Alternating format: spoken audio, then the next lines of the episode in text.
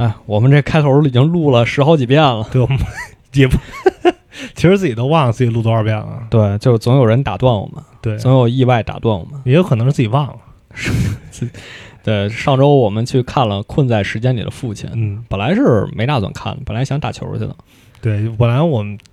周围人有跟我说过，嗯说有枪版资源，说这就不用去电影院看了，它不是枪版，就也不算是枪版吧，因为上过。对，因为这个电影最开始上就是在这网络媒体上嘛，嗯然后现在大陆也是引进到院线了，嗯然后我们也是就正好排在父亲节这个时候嘛，对，对，估计也是希望大家走进电影院看完之后能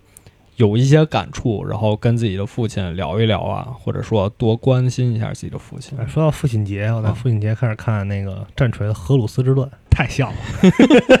太像了。哎呀，其实就你刚才说了一个词儿嘛，“男默女泪”，就是说看完电影之后，后排有个小姑娘哭了，但我也也不一定是小姑娘啊，反正哭哭得挺惨的就我是没听见，啊，因为可能我已经沉浸在那种状态之中。因为这个电影最后一个镜头就是霍普金斯说：“我感觉自己叶子快要掉光了。”嗯然后说：“我想见我妈妈。”就躺在女护工的怀里就开始哭泣，然后镜头就慢慢转到窗外，就是一片郁郁葱葱的树叶。嗯，我觉得那个场景真的，给了一个大空镜，其实。是其实这个电影里空镜非常多。对，就是它经常是一一幕演完了，就它很像舞台剧的结构嘛，嗯。因为这个剧的剧本最开始就是舞台剧嘛，就是话剧嘛，然后也是这个作者去把它改编成的剧本嘛，把它搬上大荧幕，所以它经常是一段故事演完就给几个空镜，就房间里房间里各种布置，而且每次都不一样，嗯。其实有好多细节在里面嘛。对。所以我看到结局最后那一幕，就是满是树叶，再加上他说的这个比喻，就是人的一生好比叶子，这其实是西方文化中一个非常常见的，也非常恒久远的比喻，嗯。就是说人的世代好比树叶，就是一片飘落，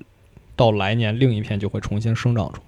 哦，你像一片光荣的叶子，落在我卑贱的心。嗯，对，有点那个嗯。意思，因为他最开始出现是在《荷马史诗》里嘛，就是两个小将，就是那种英勇善战的小将，嗯可能还不知道衰老为何物，因为在《荷马史诗》里，英雄老去是非常凄惨的一件事情，就包括这个电影我们也能感受得到嘛，嗯。就两员小将在阵前相遇了，一方是特洛伊的，一方是这个希腊联军的，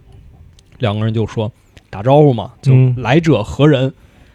说出古名，吓入一跳对，但是他不会先说自己名字，他会先来几句这种拽词儿嘛。啊！他就说了这个比喻，就是人的世代好比树上的叶子，就一批飘落，另一批重新生长出来。嗯然后说意思大概就是说，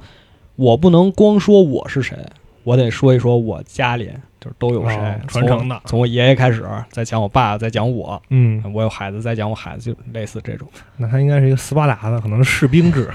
对，就是每每个每一代都是当兵的。对，就他讲这个比喻一开始是这个意思嘛，嗯就说我给你讲讲我家里显赫的身世，就这个意思。嗯然后这个就是关于关于叶子这个比喻也非常多嘛，像我们嗯熟悉的这个大英雄赫拉克勒斯，他其实也发出过类似的感慨。这个感慨也挺神奇的，是他在游地府的时候发出的感慨，就是他是活人，但他已经去过就是阎王爷那儿了。和孙悟空这个剧情有点像 对，就是他进去之后说：“哎呦，看见死去那些英雄，就发出这样的感慨。”啊。所以说，人老的时候确实，不管看着什么，都有一种就悲伤嘛，看着什么都会觉得很悲伤，这种感情。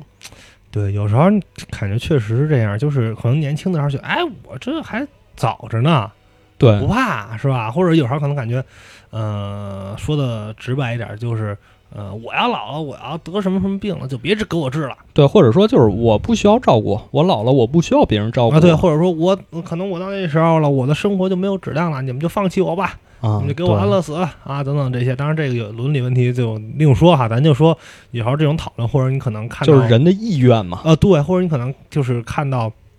呃，很多老人他，呃，甭管是电视上还是等等，其实就是很活得很挣扎，对，在那个时候，就你会感觉，哎呦，就这样还，哎呦，真没意思，还让别人有负担。对就我觉得这个电影是真的让我们，就尤其是让我们现在这个阶段吧，嗯。当然我可能最近几年思考的会多一些，但我不太清楚你的情况。就我之前真的不会考虑说家里老人怎么样，嗯，因为实话讲，我家里上一辈儿就是呃爷爷奶奶那一辈儿，嗯。离开的都比较早，就我都没有见过我爷爷的面儿，我没见过我爷爷我没见过我姥爷，我都没见过他们。哦，就走的都很早。那我都见过，还是对，所以可能我对于老人就有一种天然的缺失，就，或者你其实嗯，你也没见过他们，可能就是不太能自理时候那个样子。对对对，而且而且我印象很清楚，就是我小时候我肯定是见过我奶奶，就是跟我奶奶在、也在一个家里生活嘛。嗯，但是我奶奶得了重病之后，就是好像就立刻把她接到医院了，之后我就哦再也没在家里见过，直到我奶奶去世。哦，就相当于就一直住院就没回对，我就没有见到过我奶奶那种这么让我痛心的状态嗯，啊、就病重的状态我都没有见到。其实可能是人，就是咱们说正常，可能人一生中最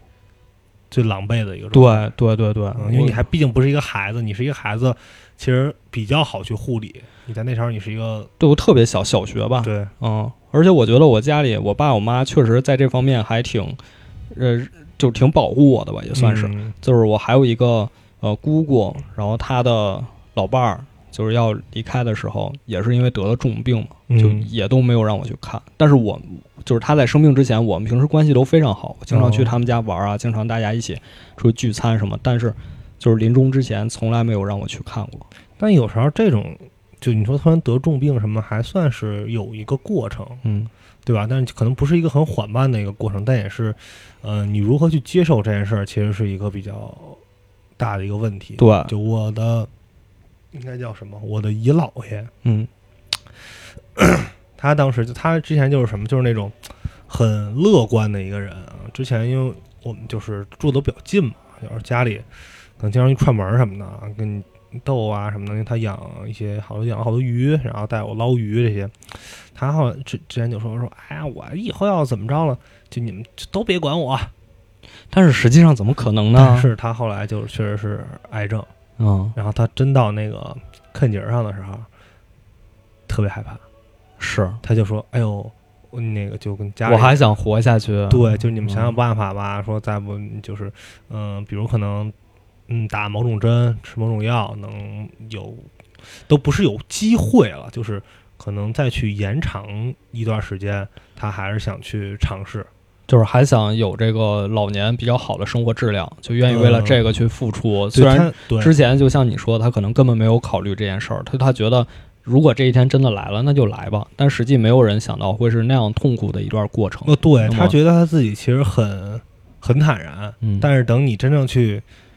就去面对的时候，其实每个人都是害怕的。对，我觉得就跟安东尼·霍普金斯在剧里最后的场景一样，就是他前面其实都是一个不可靠的叙述者嘛，就我们都是他的第一视角，他作为一个。呃，这个主人就是算是房间里主人，整个回忆的这个主人。虽然嗯这个回忆是错乱的，是拼造的，但是我们在最后一幕会发现他已经住进养老院了。然后那时候他是最真实的，他也会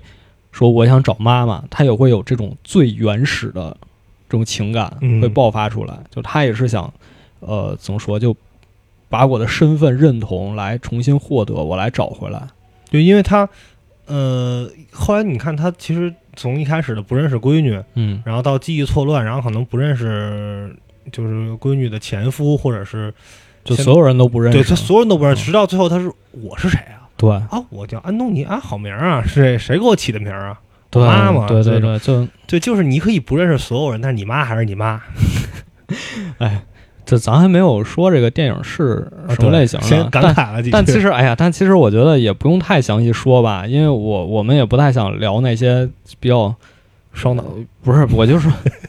我就是那些客客观的东西，就不是特别想聊。嗯就这个电影主要是讲阿尔兹海默症的嘛，对，就是讲老年人得了这个病之后，我们会带入他第一视角。嗯就这个电影和之前那些讲这个病的呃电影或者剧不一样的，就是它是一个第一视角，算是第一视角吧。对对对，用这个得了病的人，我们去带入他，去体验他的生活到底是怎么样的。嗯说我们说，呃，痴呆也好，或者说失忆也好，记不清谁也好，或者等等等等其他的病症，我们去从这个电影，从这个老年人的角度出发，去看看他到底是怎么反映到他生活中的。对，因为他很多其实镜头的表述就是很突然的，嗯。上一秒闺女长这样，下一秒闺女就变了一个脸，对，就是一开始，尤其是最开始的一段嘛，嗯，一下让人就最开始的其实电影一开始是他的女儿拎着一只鸡嘛，从超市回家。对，那一段时候，我们都没有意识到说接下来这个电影会发生什么，嗯我们都是很相信电影的叙事的。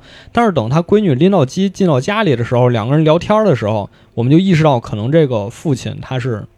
有这个某些疾病。嗯因为两个人聊天的时候能看出来，他的父亲首先是手表丢了，但是他不记得放在哪儿了，而他的闺女清楚的知道你会把就东西藏那儿了，对你那就喜欢把藏东，然后老头儿还就是特符合那种老年人说，哎，你怎么知道？其实可能所有人都知道他把贵重物品就藏在那儿，对但是他丢了，他就赖人护工偷的，就是他偷的。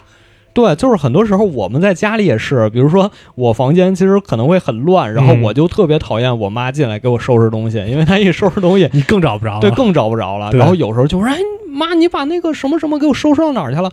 实际上我妈可能知道在哪儿，嗯然后她就是一时间想不起来，哎，我好像收拾在这儿，收拾在那儿。然后我一看没有，我就开始指责我就瞎收拾，本来在面上，我这当用的，这现在找不着，怎啊，么办、然后结果突然之间一拉抽屉，哦，在这儿呢，就、啊 就他就拿出来放在桌子上。我就特别羞愧，就是说，哎呀，这这对不起我妈，还是应该收拾，还是给我收拾起来好。但是都放在桌面上，非常方便拿取。就是好多时候就是这样的嘛。嗯然后他一开始呈现的就是这么一对父女的形象，结果到第二个场景，就是父亲在那边准备茶沏茶的时候，突然听见房间里有一个声音。咯噔咯噔的，反正就弄那门儿，啊，就门你回来咣啷一声，啊他以为是他女儿回来，结果一转头发现一个陌生男人站那。麦考夫，那《神探夏洛克》里演麦考夫那特坏，我我愿称之为英国王志文。他笑那下真的特别特别鬼魅，对，就是首先这个场景就很吓人了，呃，对，然后其次就是他就在那儿是他那样乐，他在那儿看报纸，然后把报纸往下一放，嘿嘿，对就是那种然后当时就觉得什么情况，发生什么了？啊，就当时直到那个时候，我们才意识到，可能说这个电影它会有一些不同于以前的那些故事的嗯，叙述方式。对，因为我听到，嗯、周围有人，嗯，哎，这是谁？就很多那种就疑问的声音吧，就出来了，就他完全没有给你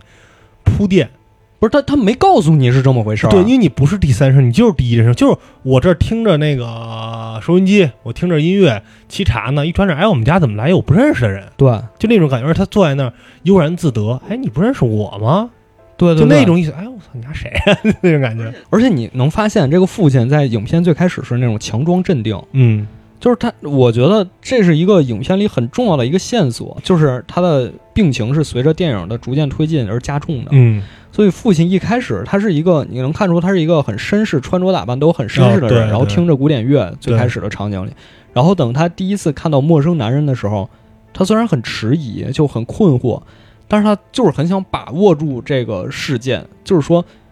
哦，那你是谁呀、就在那儿开始套话，嗯，就想虽然你我的世界里突然出现了一个陌生人，但是这毕竟还是我家，对，我还是要通过这种表现的很镇定来了解你到底是谁，你来干嘛的，这到底是怎么回事儿？因为他表现的就是一家人，而且他很就那种就麦考夫吧，就说他那种，哎，你怎么能不认识我呢？我这是吧？你不是安东尼吗？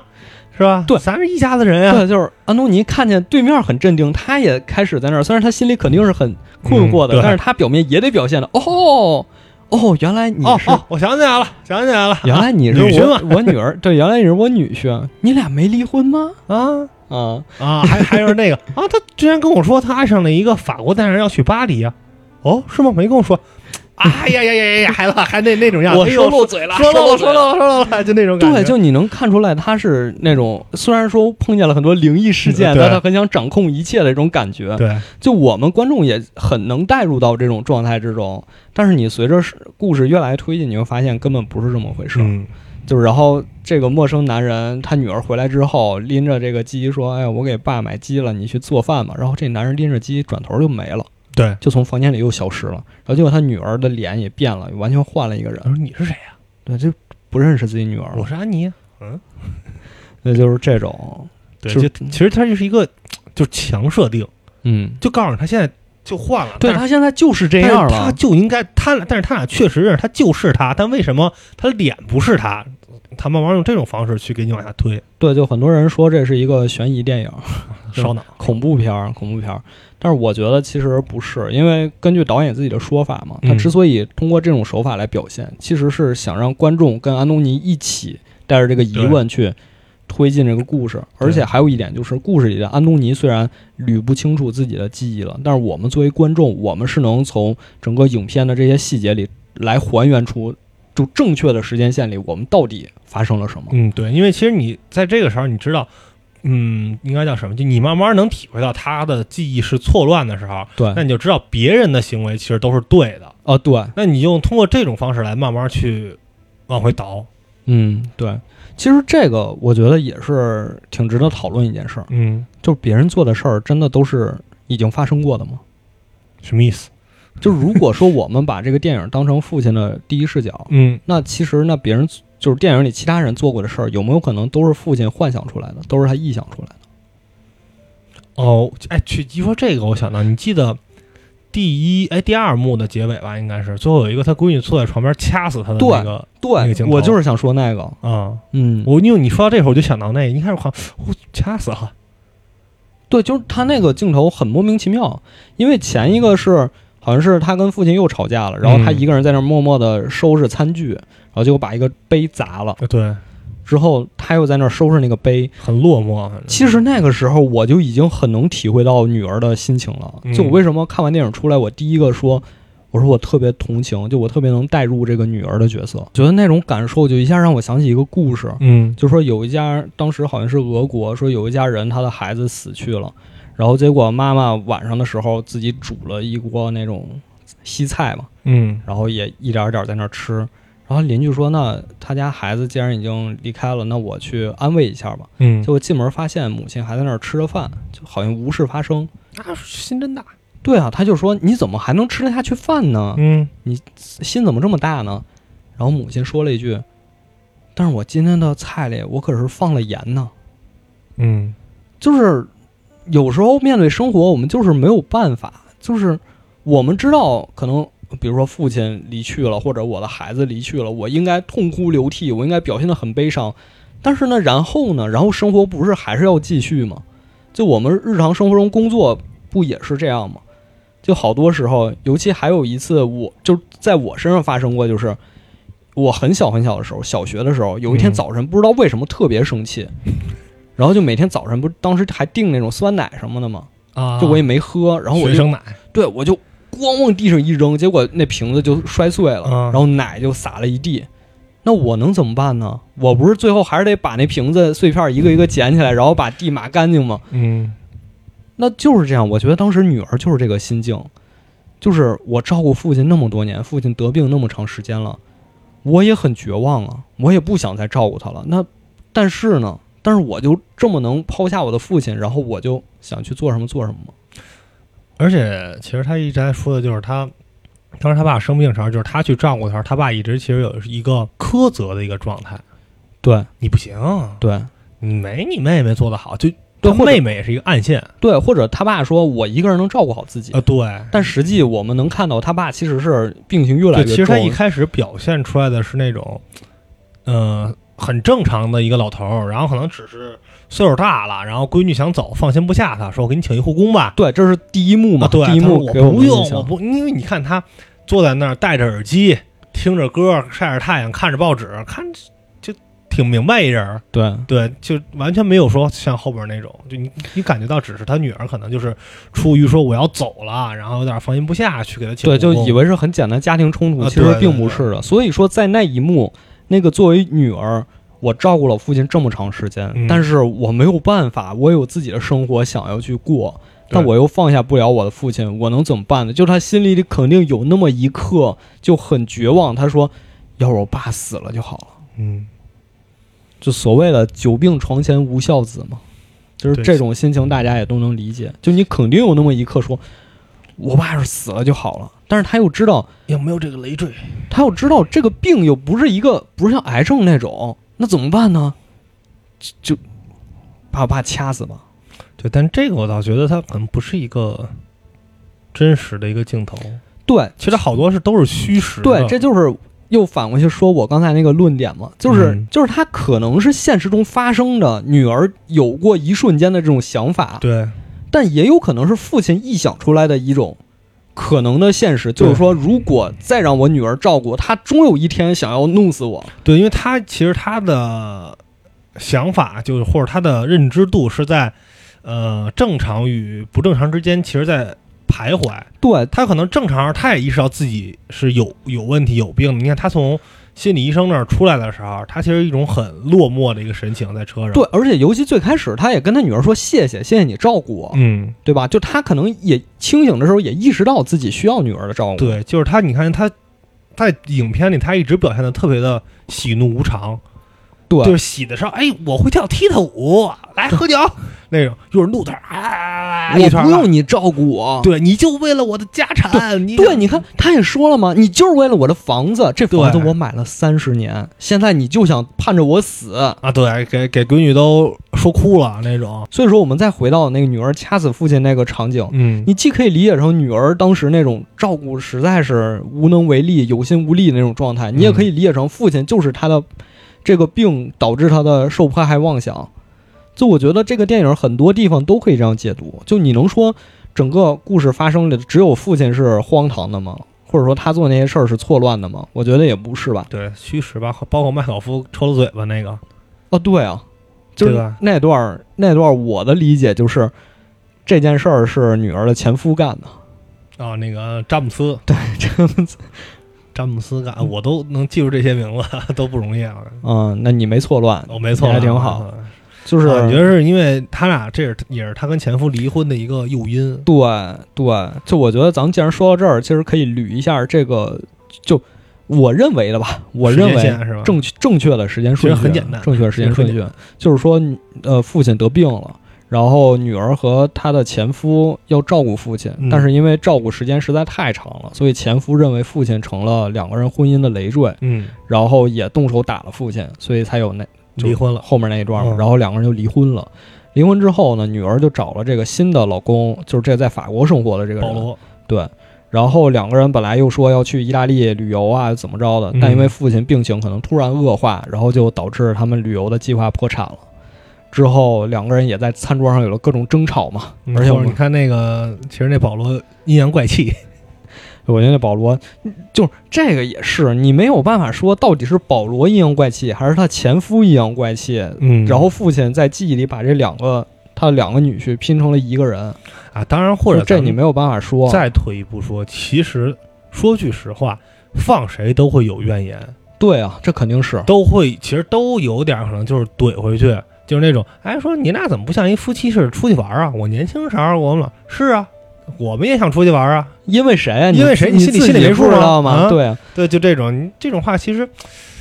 嗯、我觉得每个人都不是那种圣人，或者说像二十四孝里边一样的那种，就是你其实碰到这种事儿时候也挺窝火的，就是就是还就是没有办法嘛，就从人性上？从人性来说，真的挺窝火的这种事儿嗯。，然后对两个人旅游计划也破产了，然后就把父亲从他自己的公寓接到了女儿的公寓，嗯，所以我们看电影里的他的公寓的场景，其实有冷色调和暖色调两种色调变化对，的。包括墙上挂的画儿也有一定的差别。对，这个你好像注意比较细，就是他起床的时候，床边那个画也不一样。对，就因为我发现他有这个时间线的问题，然后我就像在玩密室一样，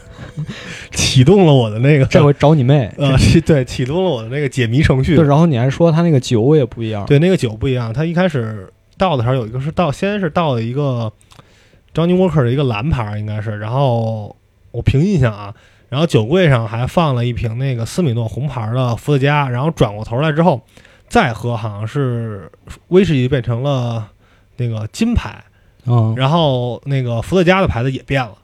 对，就对，可能它就在同一个场景里，这对我可能我觉得这可能就暗示说他已经换过很多个护工了，因为嗯那个场景是新护工跟他见面嘛。对，就像刚才说的跳踢踏舞、给人对敬酒那种，像来分儿一样。对，然后他父亲病情恶化之后呢，女儿就开始尝试给他找护工，然后嗯就一个接一个护工来面试，然后来他家干活，结果都被父亲以各种原因气走了。对，就最开始的场景，父亲就说这肯定是他偷我的手表，嗯，他把手表偷走了，他不是一个好人。然后那没办法，女儿就只能给他找新的。但是最后她丈夫也不胜其烦，两个人说我们还是得以自己的生活为主，就怎么办呢？就只能把父亲送到养老院，然后两个人搬去巴黎生活。之后女儿可能过每隔一两周就会回来看父亲一嗯，次，但是好像父亲已经完全不记得。对父亲不记得这件事儿了，嗯但是他就就只有那个明信片嘛，明信片能给你寄了明信片了。对，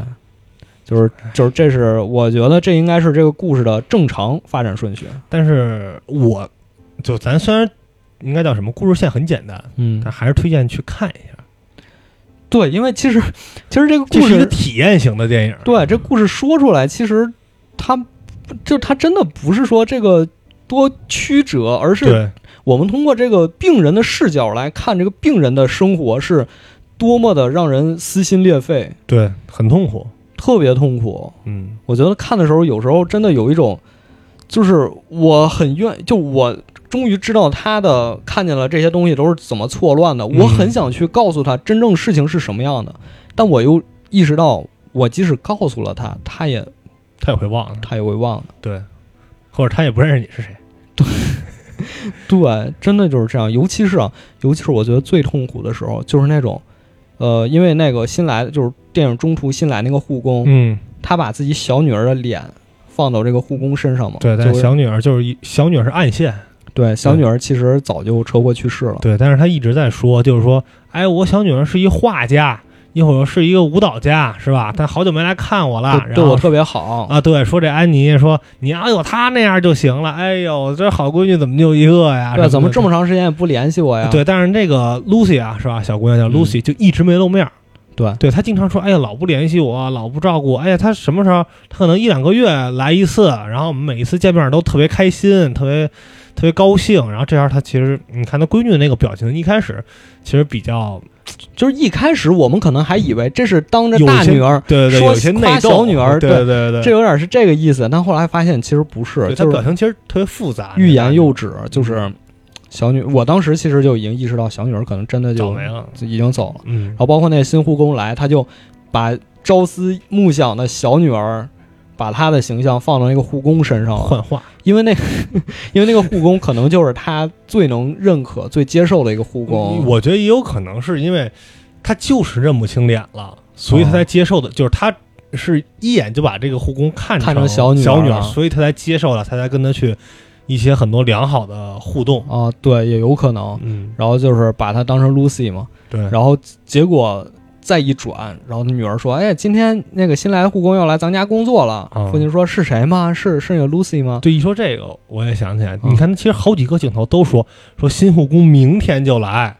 哦，对对对，对，一直在说新护工明天就来。其实好几个镜头其实他已经说了好多遍就了，都提到这件事儿了，所以到底哪天来，可能是到底是换了哪个护工都不一都定。不知道了。对，然后最后那个场景就是啊，说昨天那个你你喜欢那个护工，他今天就来工作了。哦，是吗？哦，我还穿着睡衣，哎呦，这不行，我得穿着正式一点。对对对，对，说哎，没事儿，没事儿，护工那个没事儿，他习惯人来照来照顾你的，对对对他很有经验。哎呦，不行，我就特别喜欢他，我得正式一点。你来，哎，我操，你谁呀、对，结果那门一进就是那个护工从大门进来，你能听见走廊里聊天的声还是 Lucy 的声音。嗯，对，最后一进门发现，完全又又是一个不认识的人。了对，我天呐，那个时候太恐惧了。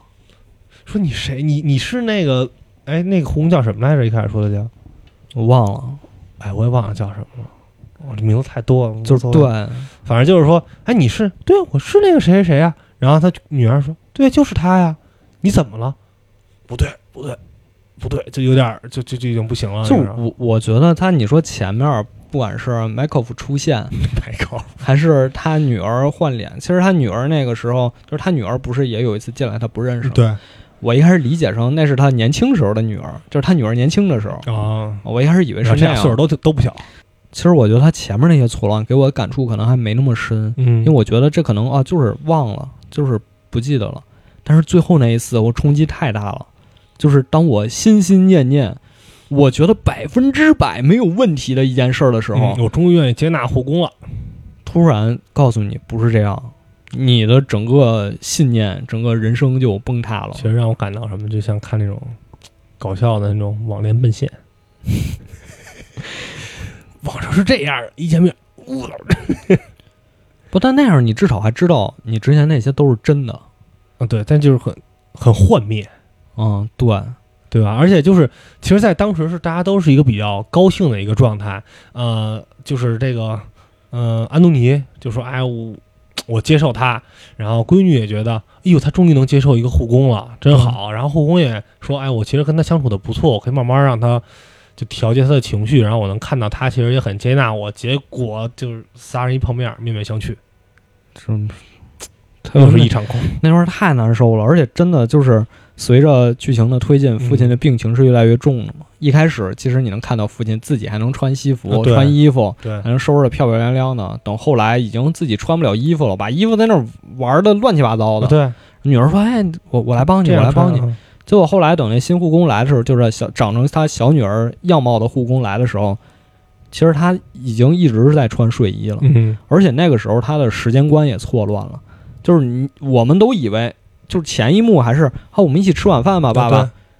结果吃完晚饭，他一进屋，再回头他女儿来说：“哎呀，到早晨了。”你就觉得对，就是越来越乱，越来越乱。那个时候，真是越来越混乱。而且他的那个脾气，你发现也就是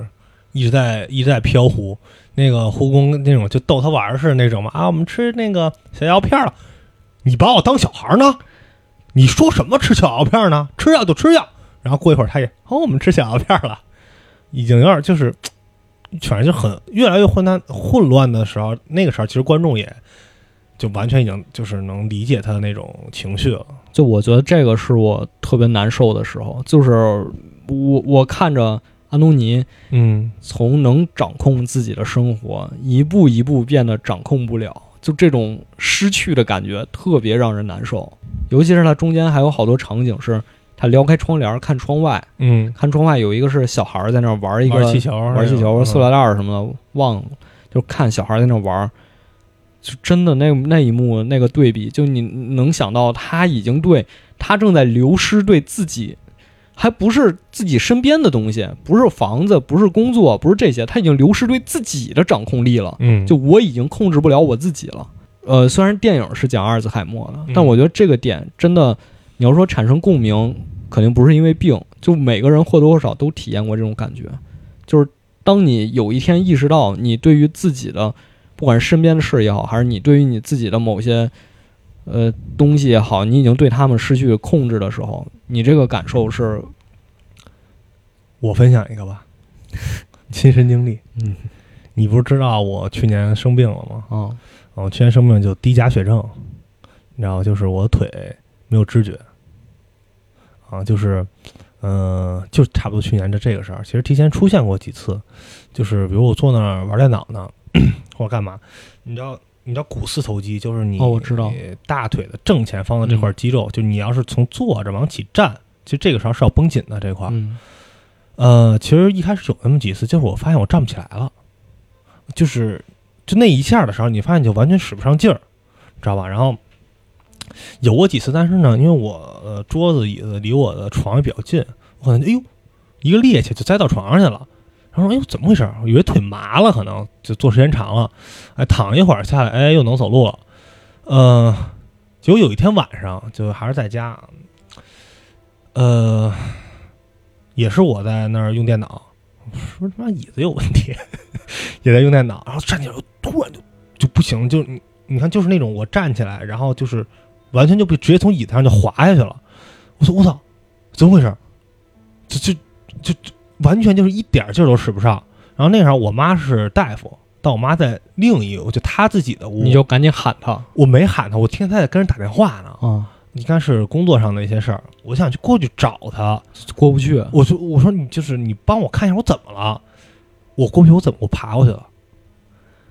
就是像一个孩子一样在地板上爬过去的，因为我们家还不小，啊，爬了半天爬到那儿去，然后我冲他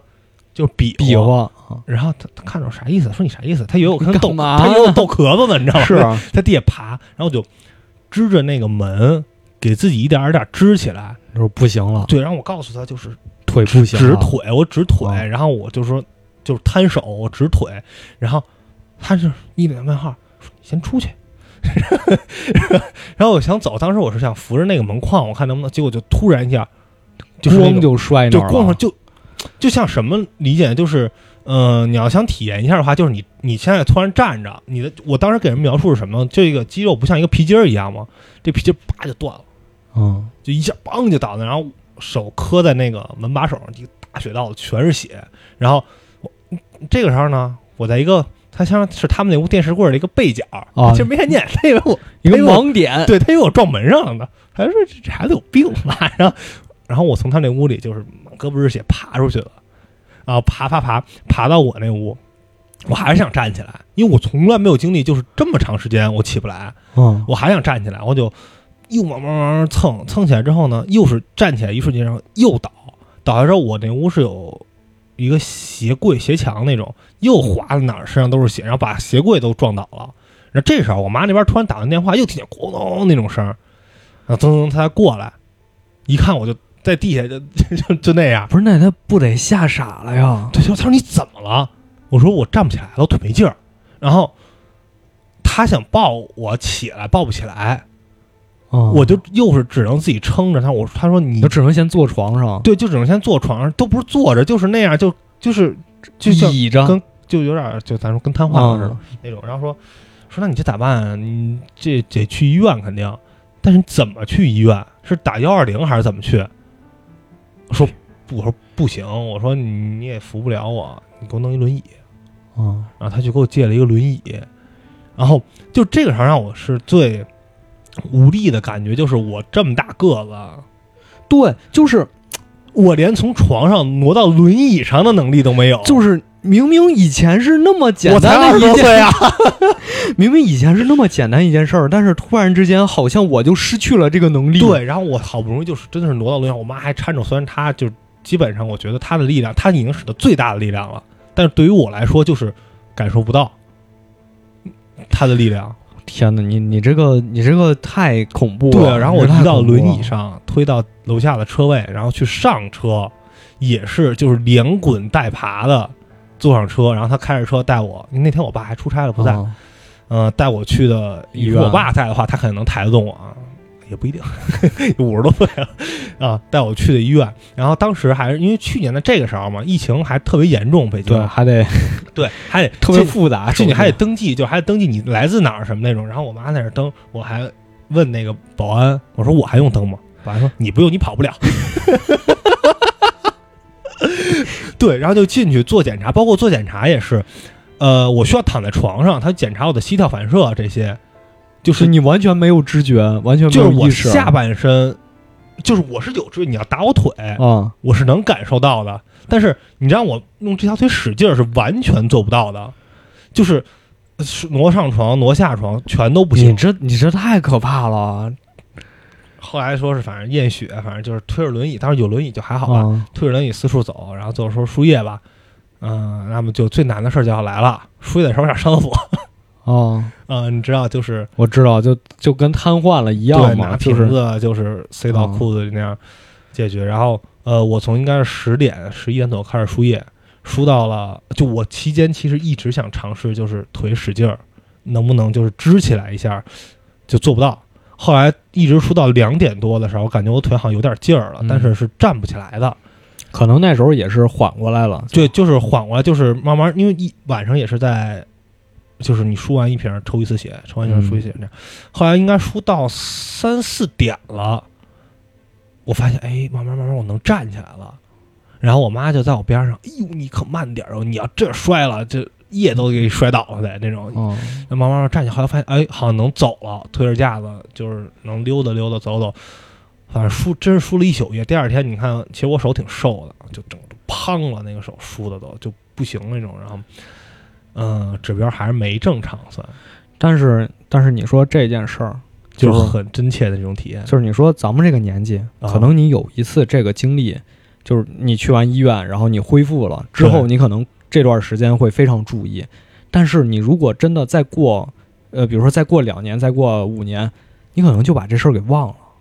就是你可能会觉得，哦，好像我之前、啊经历过一次，对，好像我之前得过那病是因为怎么怎么样，但我现在嗯应该不会再有那种事儿了。对，我觉得可能这个安东尼剧里安东尼也是这种想法，就是我可能啊，只是说我他老了，我忘了这手表放在哪儿了，嗯他不会以为自己这是一个病。对，或者说是，呃，我表丢了，然后你告诉我在哪儿，哦，啊就在这儿，找着就行了赶紧带上。但是他不会觉得这是一个长期的自己正在逐渐的一点点流逝的这么一件事情。对，或者说，其实如果他是一个忘的一个情况，他可能就是你看，他也有带他去看医生的这个画面。我我觉得也可以理解为医生当时跟他说了，您这个阿尔茨海默，然后可能怎么，他忘了，对，就是他把得病这事儿我忘了我有病，还有得病这事儿我得健忘症，有可能就是就是你说你这个病，其实我也差不多，就是虽然我没有你那么严重啊，啊，因为我当时是皮肤病嘛，嗯，就皮肤病它会影响免疫系统，然后我一开始觉得啊这只是小问题，就我能克服，嗯，可能我上学该上学还是上学，该干嘛还要干嘛，但是直到有一天晚上，就可能大夏天开空调嘛，嗯然后突然之间在宿舍里我就不行了，就是胸闷，就是哦就怎么都不行，就有点呼吸不上来那就种感觉。那种反应了，对，然后你应该算超敏，然后我就说赶紧去医院，嗯，去医院检查完一遍之后，缓了缓之后，感觉差不多好了。嗯，就那一刻，我意识到这个病是在逐渐的恶化的，而不是像我一开始想的，它就是一个小问题，我能把它克服。或者我多抹点什么那种达克宁，对那种，它不是那样的，它会它会越来越严重嗯，它会威胁到我的生命，它会逐渐变成这样。就那个时候，我心里是非常难以接受的。其实小孩不知道害怕，不对，但是那一刻我是真的很害怕。啊，就之前可能根本不害怕，就觉得就无所谓，很简单，谁没碰见个病呢？就是谁没点问题呢？嗯，会过去的，但是那一刻我真的觉得不行，这这事儿可能过不去了，可能就就我得很严肃的处理这件事儿了。嗯就那一刻我是真的有这种想法其实，在那天我在验血结果出来前，啊。我说嗨。最次就是一渐冻症嘛，最次还能活十年吗？对，你看你那时候这么说，但如果真的是，那估计你 对，我就傻了呀，这是渐你冻症，对吧你你也会就呃呃 我就就不行了。我这辈子站不起来了。对，其实其实我觉得我们看这个电影还有一个比较神奇的点，就在于就是年少的时候总是不自觉的有一种那种献身的精神在里面。嗯，就很多时候我们会觉得我们愿意为了自己喜欢的东西奉献自己的一切，甚至献出生命，为斯卡蒂献上心脏。就有一种那种感觉，就好像总有一种很崇高的东西在前面指引着我们，就有一个好像超越我们生命的东西在那儿一样。就我我能想到一个例子，就是《芳华》嘛，嗯《芳华》它里面有一段就是男主角参加这个对越自卫反击战嘛，嗯。然后结果遭遇了埋伏，然后自己也是中弹了，然后他靠在坦克上说：“你们撤，我来断后，你们撤。”其实你结合前面剧情，他那个时候对于生命这件事儿是很绝望的，嗯但他为什么会有这样的反应？就是他希望用自己的这个死来换取我们这场战斗的胜利，就是他希望我别的东西都失去了，我曾经有过很美好的爱情，但是因为某些原因他不在了。我现在被发配到这样一个地方，其实按剧情也是发配吧，嗯，对，发配到这样一个地方。那我现在能我能控制的东西还有什么呢？就只有我的生命了，我没有别的了。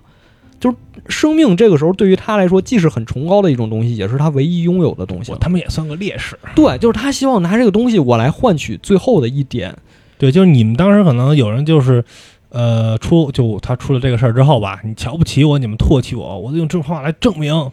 我他妈不是那种人，我我还不怕死，我是一个英雄。对，就有时候我觉得，有时候我们会有这种想献身的想法，就是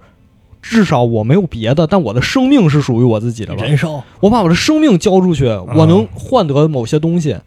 但是你对于剧里的安东尼来说，他连自己的生命都不是他自己的了，对，他连自己这些记忆什么这些都不是他自己的了，他都他都失去控制了。就是这都不是说是你承不承认自由意志的问题，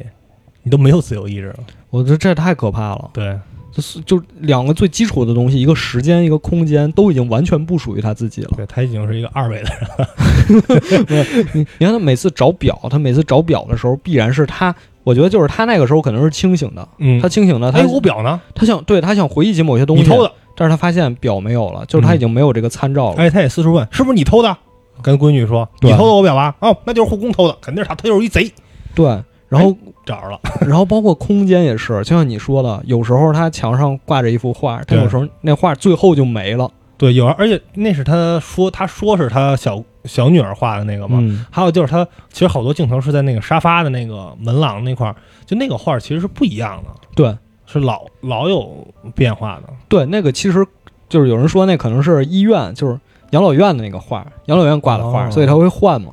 然然后他后面也发现养老院的那个椅子，呃，医院的那个椅子出现在自己家里，嗯，那塑料椅摞在一起。哎，谁买的？对，就是说我家里不应该都是那种很古典的那种沙发什么的他。说这是我的公寓，谁谁不经过我允许买的这个椅子？对对对，就这样。然后其实就是如果说，当然有的人说二刷可能就你能看到前面那些细节嘛，你能捕捉到嘛。但是我其实现在回忆起来有一个点，我还是印象挺深刻的。就最开始一幕，女儿拎着鸡上楼的时候，嗯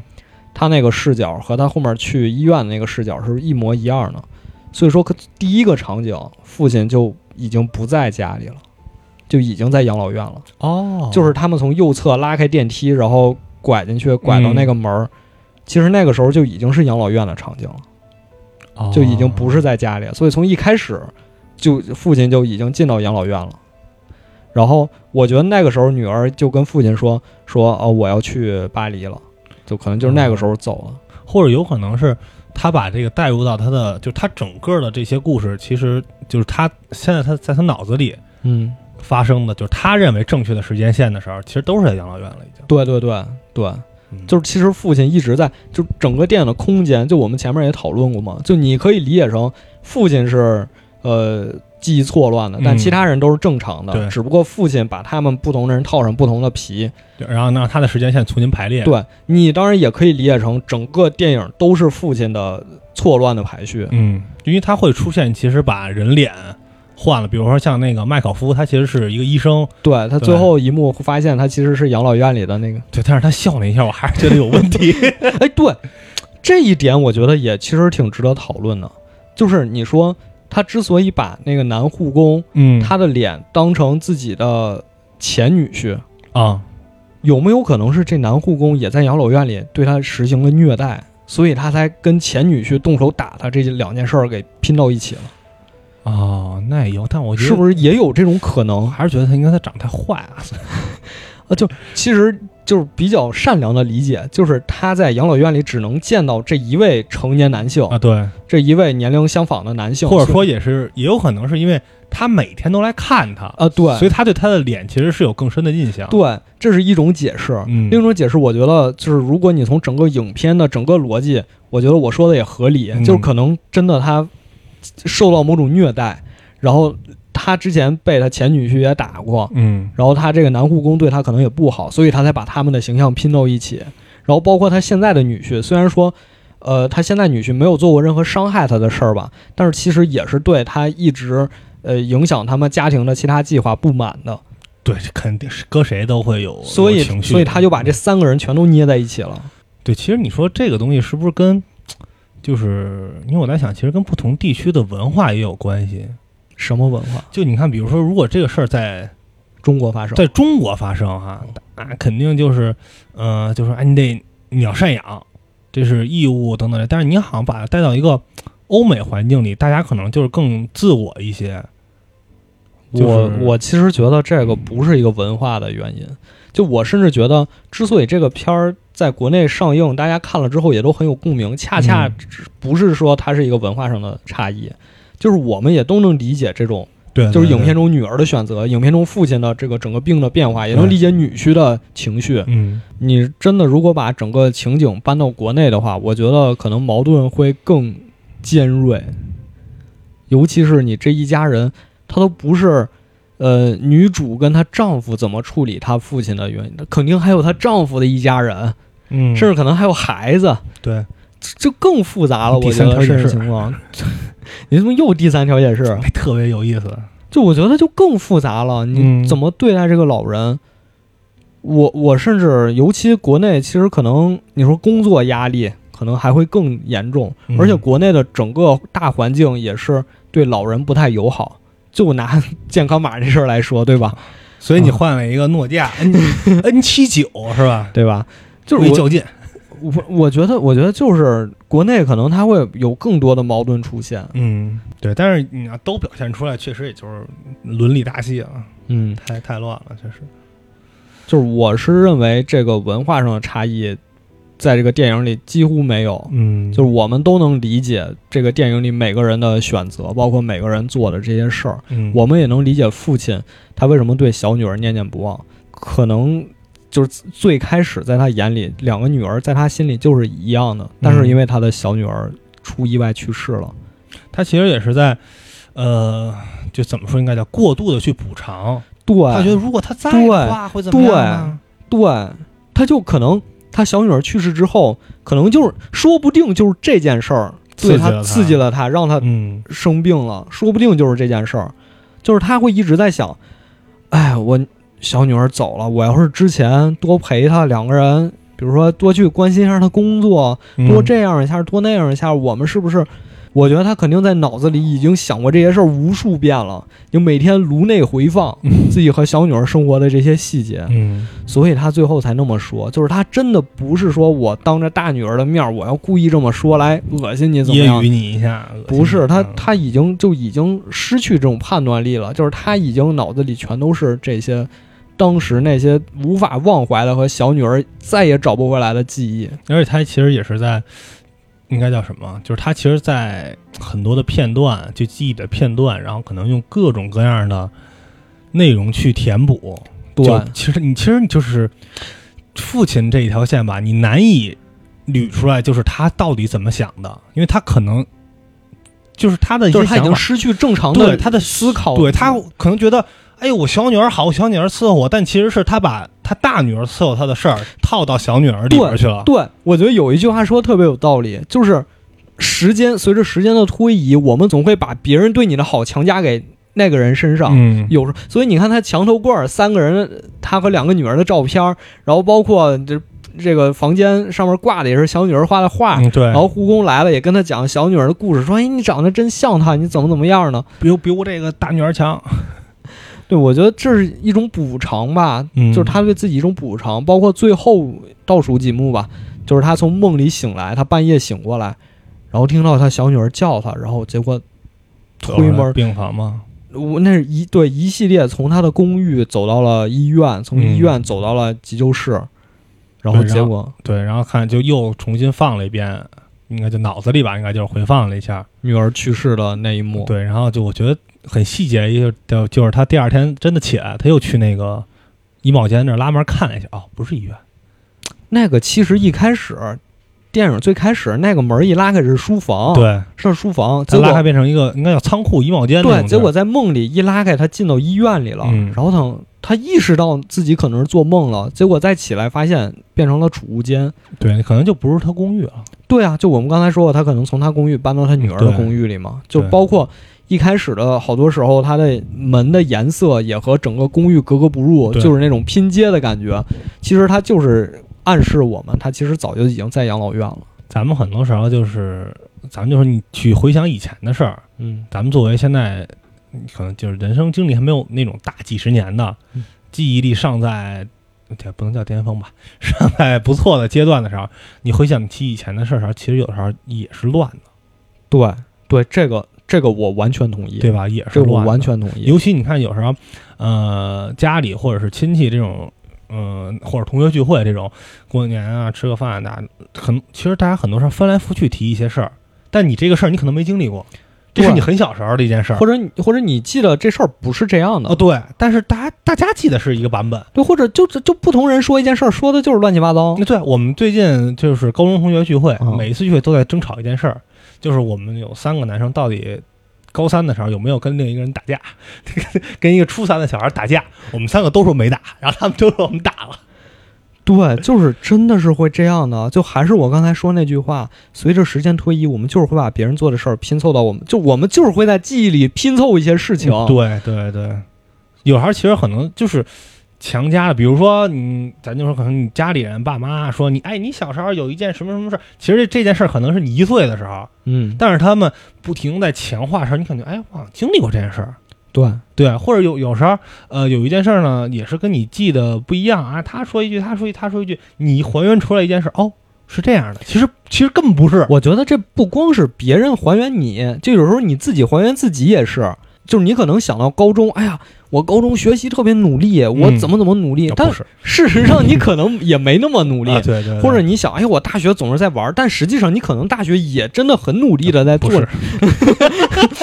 就是 这我记得清楚啊，这个清楚。你看，你已经你已经错乱了，你已经错乱了。你在回顾你自己的人生经历的时候，你有时候就是会出于某些不知道什么的原因，嗯，你去再重新加工你的记忆。对，其实有我记得很早之前说过一个，听过一个理论，嗯。就是你现在去尽可能的想你最远的事儿，你小时候你三五岁时候的事儿，你会发现你越往前想，你经历这件事儿的视角是第三人称视角，啊，对，所以就证明你的记忆在不断的往里加东西，因为你不可能通过第三人称视角来经历你的这件事儿对，就是你我能想到，啊。我记忆里最早的一件事儿，就是我躺在沙发上嗯盖着一个被子去看香港回归，这是我能想到最早的一件事儿。哦，再往前，我一点儿也想不起来了那你那也是一个大事件啊，啊！对对，就是因为大事件，所以才能想起来。但是再往前，一点儿也想不起来了删档了。啊！对，就就真是那种，真是那种感觉。嗯对，所以正是因为这样的事儿，所以看完电影出来之后，我就跟你们说，我觉得不光父亲被困在时间里，我们所有人都被困在时间里了，程度的深浅吧。我们都没有办法逃出去。嗯，或者说，也不是逃出，或者说你其实每个人，你就说你记性再好，你都没有办法还原你之前经历的那些什么什么什么事儿，你永远会往里边儿，就你会遗忘一些细节，你会添油加醋，或者说你看你现在去，比如你去回想你的初恋，嗯，你可能觉得你永远觉得他特别好，你可能觉得特好，或者怎么着，就可能他妈不是，你当时可能也觉得嗯我也挺好的，其实还其实可能 跳出来想，我干特多傻逼事儿，所以人家才不理我。对啊，对啊，对啊，好多就好多时候真的是这样，对。就是，嗯，我想到这儿也觉得很难受，就还是那种感觉，就是我们不光是到安东尼那个阶段才失去对生命掌控，可能我们一直都没有掌控过这件事儿。这个事儿，他就哪儿说哪儿了，他过去了，你想再掌控，你掌控不了，你把握不住的。叔叔跟你说，但是对，但是我们就是有这样一种天性嘛，我们就希望能去掌控这些东西，嗯我们就希望我们能手里能攥着越多的东西越好，所以是就是这样，所以就是为什么有人写日记是吧？拍 vlog，有可能。但你写日记，你真的就就是说一点儿说一点儿可能不让播的吗？啊，就是因为我也看了好多那种小说的网站，嗯然后里面有一类文章就专门是那种洗脑文，就是讲，比如说突然有一天到街上把你抓过来，然后给你关到一个屋子里，然后怎么给你洗脑。就你你可能像你刚才说写日记，我每天告诉自己今天我干了什么，我是谁，怎么样。啊，但实际上你你一离开这个屋子，他们就有人进来把你日记擦了，然后给你改，哦就通过各种方式给你洗脑。那就跟那个一九八四里边改报纸一样吗？哦但是还是还是不一样，因为那个是你有意识的改嘛，就是你是啊拿到真的没有，但是别人没有意识啊，对啊，群体群体是无不他不是群体无意识，他是大家都有意识，但大家都不会说出来嘛。一九八四里那个场景就是一个人在上面演讲，说我们现在跟另一个国家在战争，啊下面说啊我们在我们攻无不克，结果突然旁边上来一个人给递个小纸条，然后他上面那个演讲的人就改口了，我们是跟另一个国家在战争。啊，说错了，说错了，他都不说说错了，啊。他说我们跟另一个国家在战争，下面人就跟就是。没没事儿似的，对对对，打打打压呢，对他们是这样，他们自己肯定有意识，但是他们不会表达对，被压制了。嗯，但是我看那些小说里，就真的是他在给你洗脑，你问一下你的，回头再给你问一下你的心理医生 再给你再给你修改记忆，啊，再给你做这种事儿。然后还有让我想起，也是我前段时间看的一个日剧，呃，新垣结衣演的，嗯 叫《定上今日子的备忘录》，讲的就是这个女主角，她是一个侦探，但是她有一种病，就睡一觉之后记忆就被清除了。啊，重开，对，就他可能是出了车祸，嗯，但是他就是车祸之前的记忆，他是永久保留的，但是车祸之后记忆就只有清醒的时候才能保留。磁盘满了，对，就有种那个感觉，嗯。所以他就就有人在他的那个呃房间床的房顶上嗯。写、你是谁谁谁，你是电上今日子，你的职业是一个私家侦探，你今天要什么干什么什么工作，哦，就他通过这种方式每天提醒自己，然后结果后来有一个就是坏人吧，嗯有一个坏人就给他拐走了，然后也给他搬到了一个新的住处，把他身上就是他会在自己身上写备忘录嘛，就说啊，今天有个什么委托这种。或者或者写谁谁谁是可以值得信赖的人，就嗯这样。然后那个人就把他身上这些全都擦掉了。但是擦掉之后，他也会有一种意识，就是他虽然没有记忆，但他有一种条件反射式的东西，就是他知道我现在处在的环境不是我熟悉的那个环境，嗯然后他就会去寻找，他就会回去再找自己那些熟悉的人，哦去帮他脱离这个场景。我觉得就跟这个电影里演的其实也一样，就父亲其实他可能有意识知道自己现在住的这个地方不是自己公寓，但是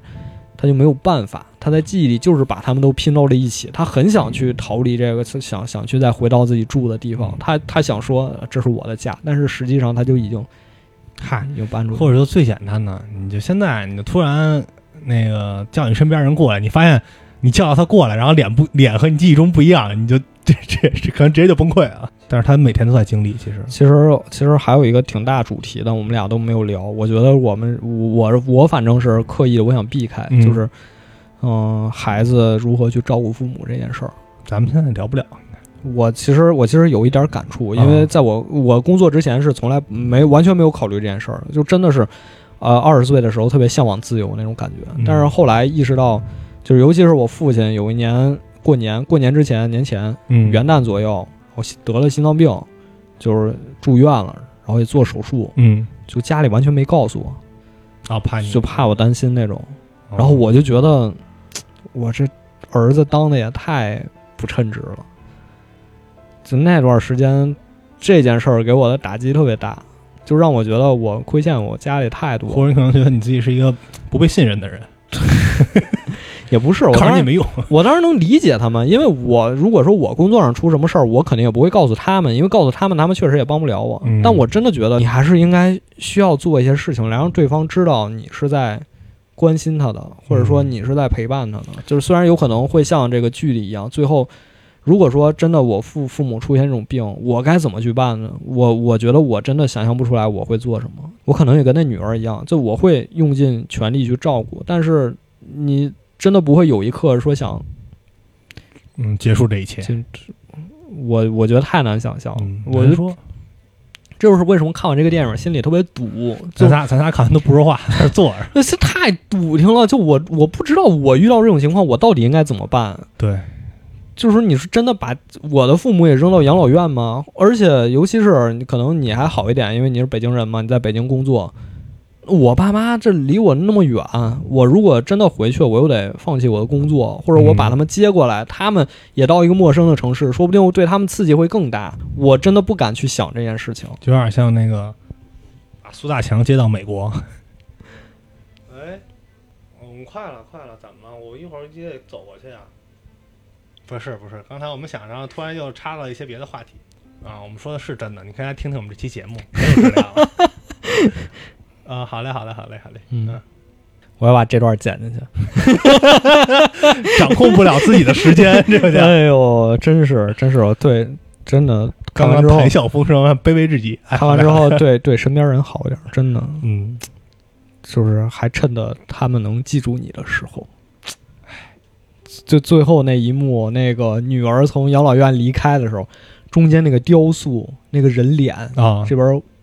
只有一半儿，对，然后还面色凝重，女儿也是，就一点笑模样没有，从那门走出来。对，其实他是不想送养老院的。如果他就真的是那种，哎呦，甩掉一个累赘那种，他应该是满面春风，哎，走喽，去巴黎喽，应该是那种。也没有，对，也没有。碰不到的时候，你永远不知道应该怎么办，可能碰到了也不知道应该怎么办。这件事儿就是不知道，真的不知道真的不不知道真的不知道。